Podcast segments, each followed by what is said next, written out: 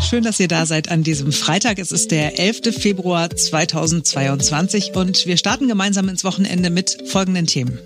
Wir werden laut. Ist jetzt gut eine Woche her, dass SchülersprecherInnen sich mit einem offenen Brief an die Politik gewandt haben. Wir hören mal nach, wie denn die Reaktionen unserer Politiker so ausgefallen sind. Und endlich, nach all den Jahren, gibt es wieder eine Geschichte, die uns an eine spanische Rentnerin erinnert, die vor einem Jahrzehnt weltberühmt geworden ist, mit dem Versuch, eine Jesusfigur in einer Kirche zu restaurieren. Leider sah Jesus danach aus wie ein Affe. Ich bin Simone Pateleit. Und ich bin Marc Schubert. Jetzt beginnt ein neuer Tag. Wir haben ja die ganze Zeit nicht mit und auch nicht über Karl Lauterbach gesprochen, also wenn dann immer nur so indirekt. Ein CDU-Politiker aus Hamburg hat einen Coup gelandet und ihm einen neuen inoffiziellen Titel gegeben. Karl Lauterbach, der Angstminister. Ein Titel, der ihm wahrscheinlich nicht so gut gefällt, aber da muss er halt durch. Bis heute früh ist nicht geklärt, wie denn Karl Lauterbach auf die Zahl von 400 bis 500 Toten pro Tag kommt, für den Fall, dass wir die Corona-Maßnahmen lockern. Beim RKI weiß man es nicht, im Gesundheitsministerium sagt man es auch nicht. Der Medizinstatistiker Professor Gerd Antes hat es bei Twitter ganz einfach formuliert, wenn Karl Lauterbach es doch ausgerechnet hat, dann könnte er doch seine Berechnungen einfach veröffentlichen. Dann kann es jeder überprüfen. Also eine ganz einfache Idee. Mhm.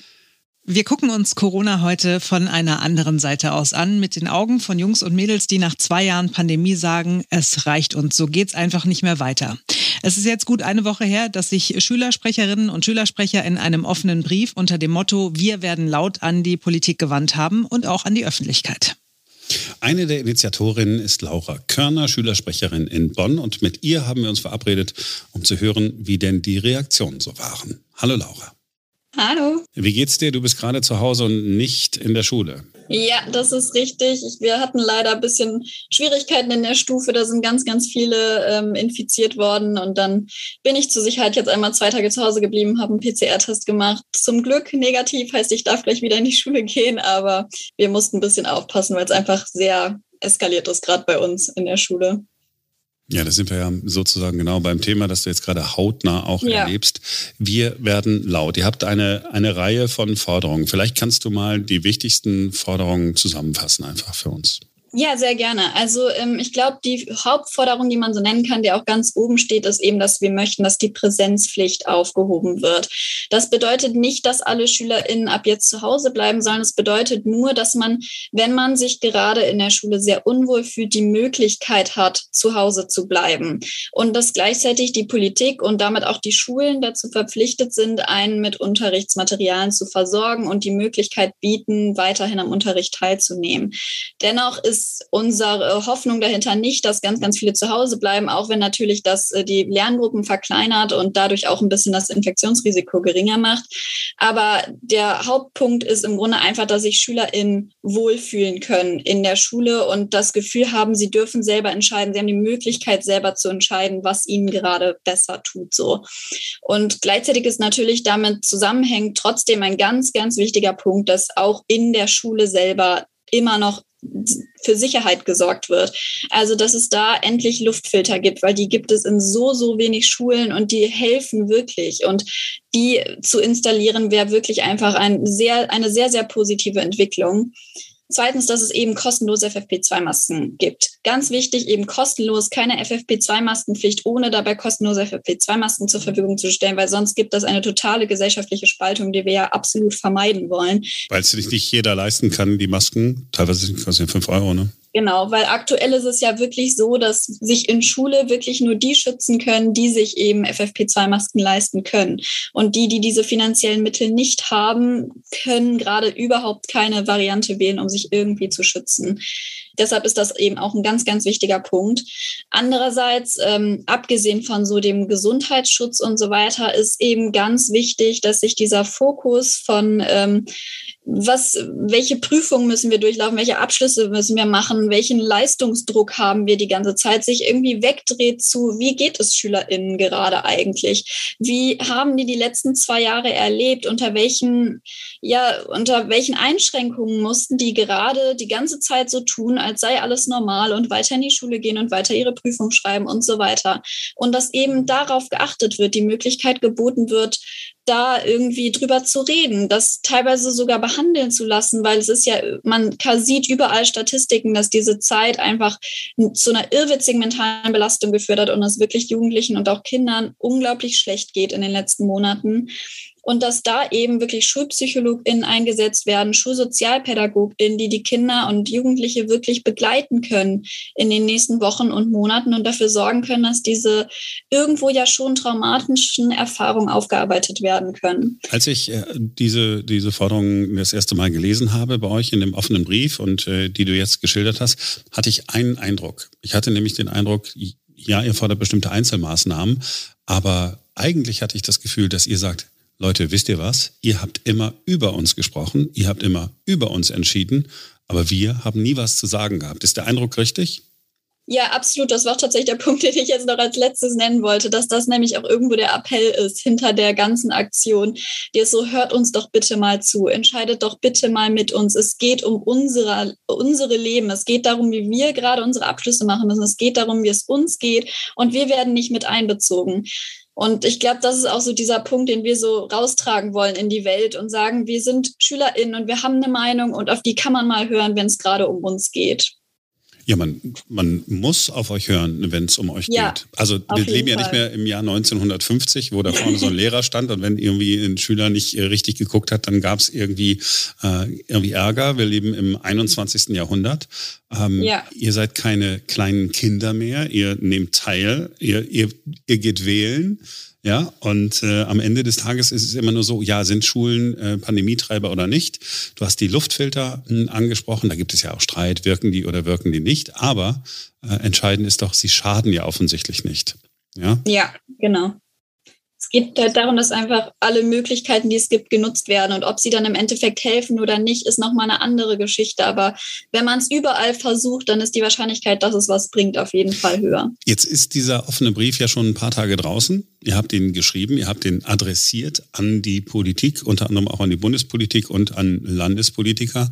Wie waren denn die Reaktionen? Also tatsächlich haben wir mittlerweile sehr viele Gesprächsangebote bekommen von verschiedenen PolitikerInnen auf verschiedenen Ebenen, also von verschiedenen Bundestagsabgeordneten, von den Grünen, von SPD und so weiter. Wir haben auch mit FDP-PolitikerInnen geredet. Wir haben heute Gespräch mit äh, CDU-PolitikerInnen, also häufig eben Bundestagsabgeordnete, häufig die BildungssprecherInnen und so weiter.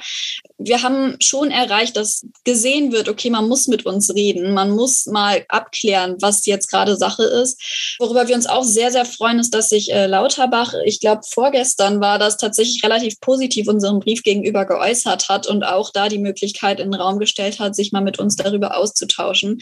Das heißt, ähm, diese Gespräche mit PolitikerInnen, auf die wir hinaus wollten, die finden jetzt statt. Leider viel zu spät, aber sie finden statt. Und das ist doch schon mal ein sehr großer Erfolg. Äh, selbst wenn man äh, eure Haltung und eure Forderungen nicht teilt, ähm, es ist doch völlig okay, immer Alarm zu schlagen, weil wenn man nichts sagt, wird man nicht gehört und wenn man nicht gehört wird, kann man überhaupt nichts durchsetzen. Eine Sache, die du vorhin auch angesprochen hast, das ist ganz interessant. Hier bei uns in Berlin ist ja die Präsenzpflicht tatsächlich aufgehoben worden. Ne? Immer wochenweise äh, ja. darf man zu Hause bleiben. Entweder entscheiden die Eltern oder äh, die SchülerInnen. Und dann habe ich gefragt, das war nämlich ganz interessant, okay, jetzt sind wir ja im zweiten Jahr der Pandemie oder das, haben wir, das zweite Jahr der Pandemie haben wir hinter uns. Wie sind denn die Schulen vorbereitet? Ja, schwierig. Man weiß noch nicht genau. Ich habe dann mit einer ähm, Schulrektorin gesprochen, die gesagt hat, ja, so richtig wissen wir jetzt auch nicht, was wir machen sollen. Also da war nicht das Stichwort digitale äh, Lernplattform. Äh, man hat eine Möglichkeit, äh, zu Hause am Unterricht teilzunehmen oder online teilzunehmen oder irgendwas mitzumachen, sondern ja, man gesagt, ja, vielleicht schicken wir den Aufgaben per Mail. Ich meine, das ist doch auch, das ist so rückständig, dass, da hätte da auch noch mal längst was passieren müssen, oder nicht? Ja, auf jeden Fall. Also es waren wirklich, wir hatten die letzten Monate so die Möglichkeit, etwas zu verändern, diese digitale Infrastruktur auszubauen. Wir haben wirklich gesehen, es geht auf eine neue Welle zu. Alle Virologen haben davor gewarnt und trotzdem wurde in den Schulen nichts geändert. Es wurde einfach nur gesagt, ja, die müssen offen bleiben und es wollte niemand mehr darüber nachdenken, okay, aber was ist, wenn es wieder so schlimm wird, dass das nicht mehr geht? Und keiner hat sich dafür eingesetzt, dass auf so eine Situation wieder was vorbereitet wird.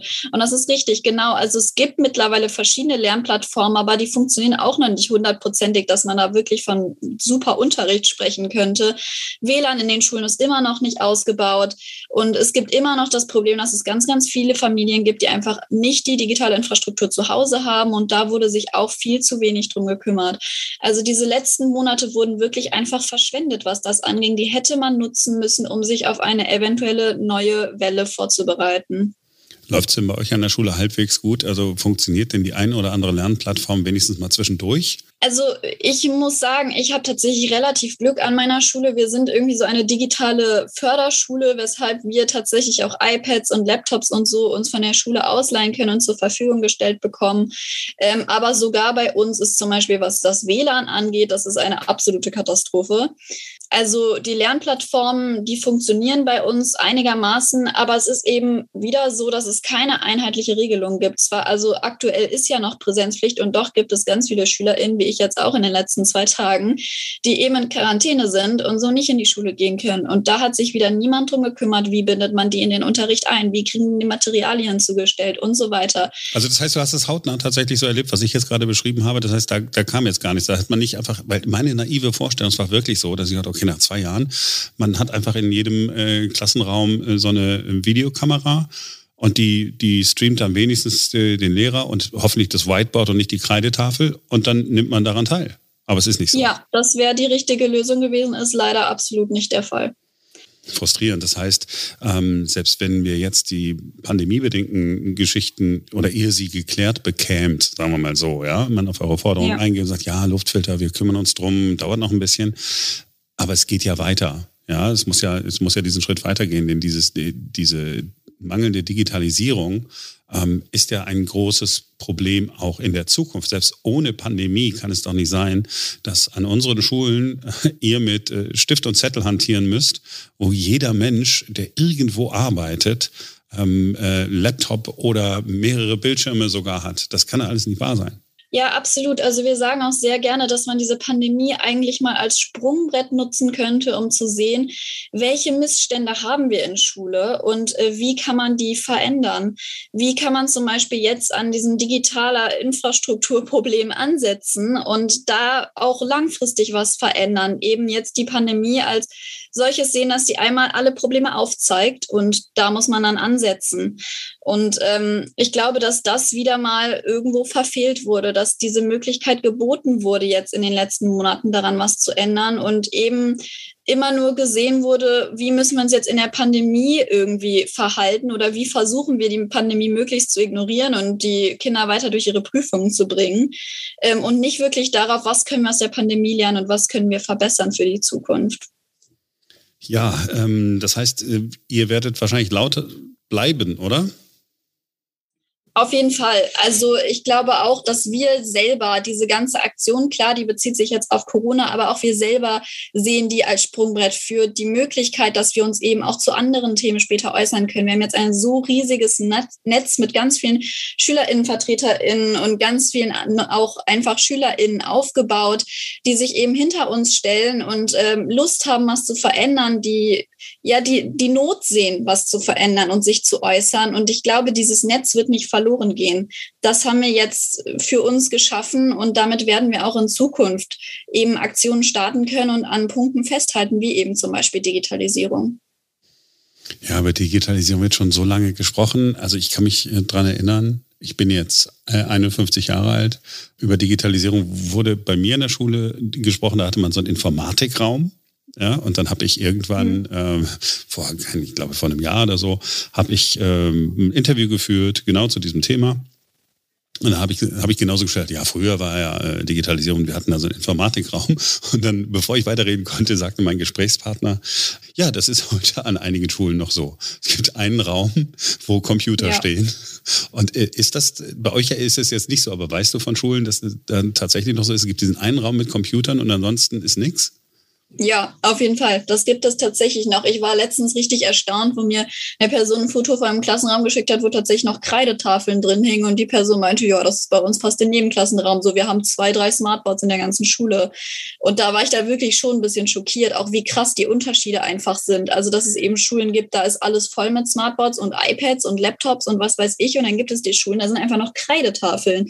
Und da gibt es überhaupt nicht die Möglichkeit oder auch nur den Gedanken, dass man mit iPads oder so arbeiten könnte. Also ähm, wie ungleich das irgendwie verteilt ist, welche Schule da wie viel ähm, ja, finanzielle Mittel zur Verfügung bekommt, das ist wirklich sehr komisch zu beobachten. Und generell, dass es überhaupt noch so wenig Mittel äh, gibt, die zur Verfügung gestellt werden können, dass es noch Schulen geben muss, die mit Kreidetafeln arbeiten und dann auch wirklich nur einen Computerraum haben mit uralten Computern.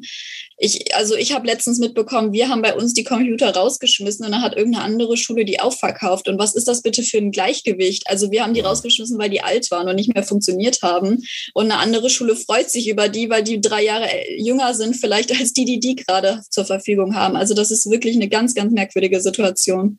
Ja, ich, mich, mich hat das äh, vor einem Jahr schon äh, aufgeregt. Und wenn, wenn ich jetzt höre, dass tatsächlich äh, die Rechner sind so alt, eine andere Schule sagt, Gott sei Dank, wenigstens äh, sind das Rechner mit einem Bildschirm dran.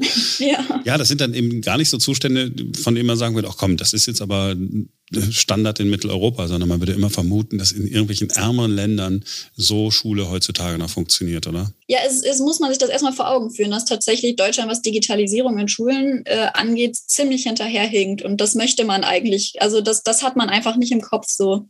Das stimmt. Und jetzt ist die Frage, ähm, bald geht's ja dann vielleicht zur Uni. Ich hoffe, dass da die Ausstattung besser ist. Ich traue mich gar nicht, ähm, danach zu fragen. Wahrscheinlich wird es da genauso große Unterschiede geben wie an den Schulen. Aber ihr bleibt laut, hast du gesagt. Das heißt, ja, dass wenn die Pandemie Fall. vorüber ist, nutzt ihr das Netzwerk und geht auf die Nerven. Ja. okay. Laura, vielen Dank, dass du Zeit genommen hast für uns. Ja, sehr gerne. Ja, ne? Die eine Seite war das, ähm, was jetzt so aktuell, was so virulent ist. Ich muss hm. das Wortspiel immer wow. wieder machen. Es tut mir echt total leid. Ja, ich, ich, ich kann nicht anders. Aber das, was wir über die Digitalisierung an den Schulen gehört haben, ist doch echt unterirdisch. Äh, da rollen sich mir die Fußnägel hoch. Wirklich, das befällt mich körperliches Unwohlsein, wenn ich sowas höre. Wir sind eines der reichsten Länder der Welt und wir kriegen es nicht hin, irgendwie für, für Chancengleichheit in den Schulen zu sorgen. Wir kriegen es nicht hin, die Schulen ordentlich äh, aufzustellen in Sachen Digitalisierung. Das ist wirklich einfach nur noch hochnotpeinlich. Ja, und deswegen finde ich es ja so gut, wenn wir jetzt sagen, okay, was die äh, Pandemie angeht, das sehen wir dann nicht so wie die äh, Schülerinnen und Schüler.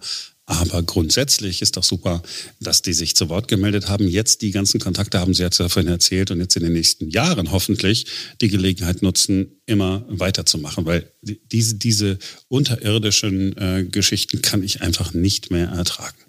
Ich hoffe nur, dass sie auch wirklich gehört und ernst genommen werden, weil äh, ich mir vorstellen kann, dass man in der Politik schon auch denkt, so, na ja, komm, lass die mal reden, irgendwann sind die eh aus der Schule draußen und so, ne? Aber die wählen, die wählen. Das stimmt, ja. Hoffen wir mal, dass die Politik das auch so erkennt. So, und damit sind wir bei einer Geschichte aus einem russischen Museum. Dort ist Kunst verschlimmbessert worden. Im Boris Jelzin Zentrum in Jekaterinburg hängt ein sehr wertvolles Gemälde der Malerin Anna Leporskaya. Es heißt drei Figuren und darauf sind drei Gesichter mit so halbem Oberkörper abgebildet. Und die Köpfe haben keine Konturen, also keine Nase, keine Augen, kein Mund. Es ist Kunst und ich finde sogar sehr schöne Kunst. Ja, äh, vielleicht. So, jetzt hat aber das Museum eine Firma beauftragt, äh, mit dem Fachpersonal auszuhelfen, das da aufpassen soll. Und einer der Wächter hatte an seinem allerersten Arbeitstag leicht Langeweile. Dann hat er dieses Bild gesehen und hat dann da so gesessen und dann hat er sich gedacht, hm, da fehlt was. und dann hat er einen Kugelschreiber aus den Museumsbeständen, wie wir äh, erfahren haben, genommen und diesen drei Gesichtern, beziehungsweise zwei dieser Gesichter, Augen gemalt. Und jetzt gibst du, du findest es besser als vorher.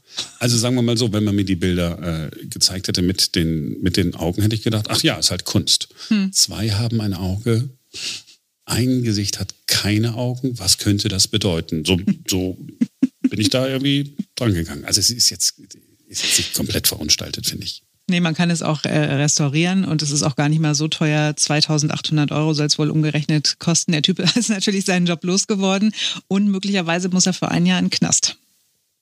Ja, der arme Mann. Also es ist natürlich man ja auch nicht. Nein, es ist natürlich Frevel. Wir wollen ja hier nicht als die, die Kunstbanausen äh, dastehen, aber es ist eine schöne Geschichte, äh, die man auf der ganzen Welt irgendwie gern gelesen hat. So, und das erinnert mich.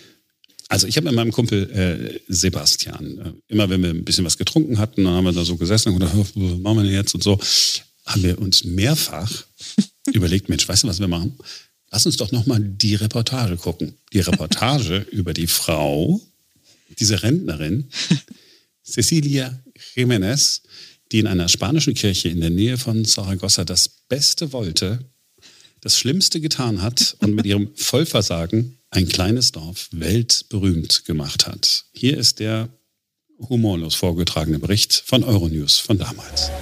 Normalerweise liegt Kunst im Auge des Betrachters. Im Fall des spanischen Etche Homo kann man das kaum noch gelten lassen. Eine betagte Frau hat nämlich versucht, das Fresko aus dem 19. Jahrhundert zu restaurieren. Feuchtigkeit in der Kirche bei Zaragoza hatte das Gemälde in Mitleidenschaft gezogen. Die über 80-Jährige wollte dem Gotteshaus unter die Arme greifen und hat in ihrem Eifer die Darstellung, gelinde ausgedrückt, total entstellt. Der Priester wusste es, natürlich tat ich es, weil ich dazu aufgefordert worden war. Haben Sie es heimlich getan? Nein, jeder, der in die Kirche kam, hat mich gesehen. Ich habe nie versucht, mich zu verstecken. Kunsthistoriker treffen sich nächste Woche zur Krisensitzung. Und auch die Enkelin des Künstlers Elias García Martínez ist erschrocken. Lange hatte sie nur an der Kleidung gearbeitet. Problematisch wurde es, als sie sich an den Kopf machte. Sie hat das Gemälde ganz klar zerstört. Das ist einfach immer wieder schön. So, die wirklich gute Nachricht ist ja, man hat dieses würdelose Bild genauso gelassen, wie es ist, weil eben Menschen aus der ganzen Welt gesagt haben, wir wollen das Desaster selbst sehen. Und ja, sie möchten das heute immer noch. Äh, das Gemälde ist ein absoluter Touristenmagnet seit Jahren und so wurde und wird sehr, sehr viel Geld in die äh, Dorfkasse gespült. Da wohnen gerade mal 4900 Leute. Ja, die hatten wohl äh, vorher ziemliche Geldlot Geldnot in diesem Ort und äh, können ihr Glück jetzt kaum fassen, dass dieses hässliche Bild so viele Menschen aus der ganzen Welt anlockt.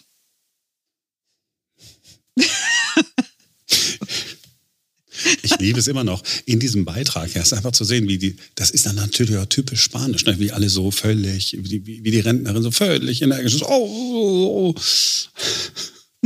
Und dann die Tochter des Künstlers. Einfach nur.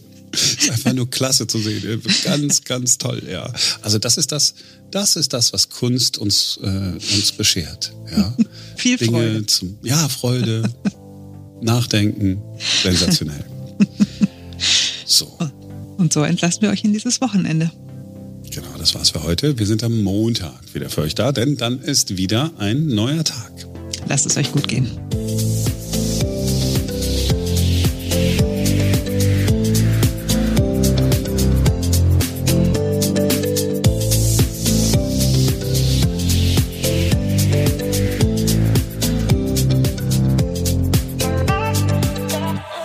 Wertvolles Gemälde der Malerin Anna Lepa mhm, ich wusste, dass ich darüber stolpern würde, hängt ein sehr wertvolles Gemälde der Malerin Anna Les Leporskaya. Ich habe es vorhin fünfmal gesagt und ich wusste es, wie es geht und jetzt nicht mehr. Hängt ein sehr wertvolles Gemälde. Das ist das Lampenfieber.